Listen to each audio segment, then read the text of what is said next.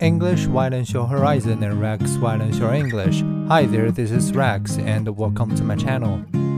How to change Indian palates. For Hindus, the middle of January is an auspicious time. Makar Sankranti, a festival that marks the end of the winter solstice, known as Pongal in South India, falls this weekend. For millions of Indian farmers, it is an occasion to celebrate harvest past while praying for more bountiful ones to come. Rice and wheat are India's traditional staples, but India's government is hoping to change that. It pushed the UN to declare 2023 the International Year of Millets.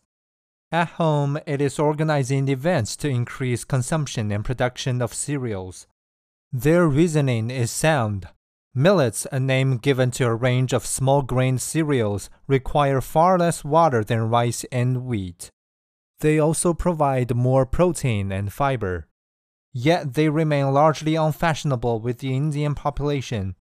Per person consumption of millets has fallen in recent decades as urbanization changed consumer tastes. The government may struggle to convert Indian palates.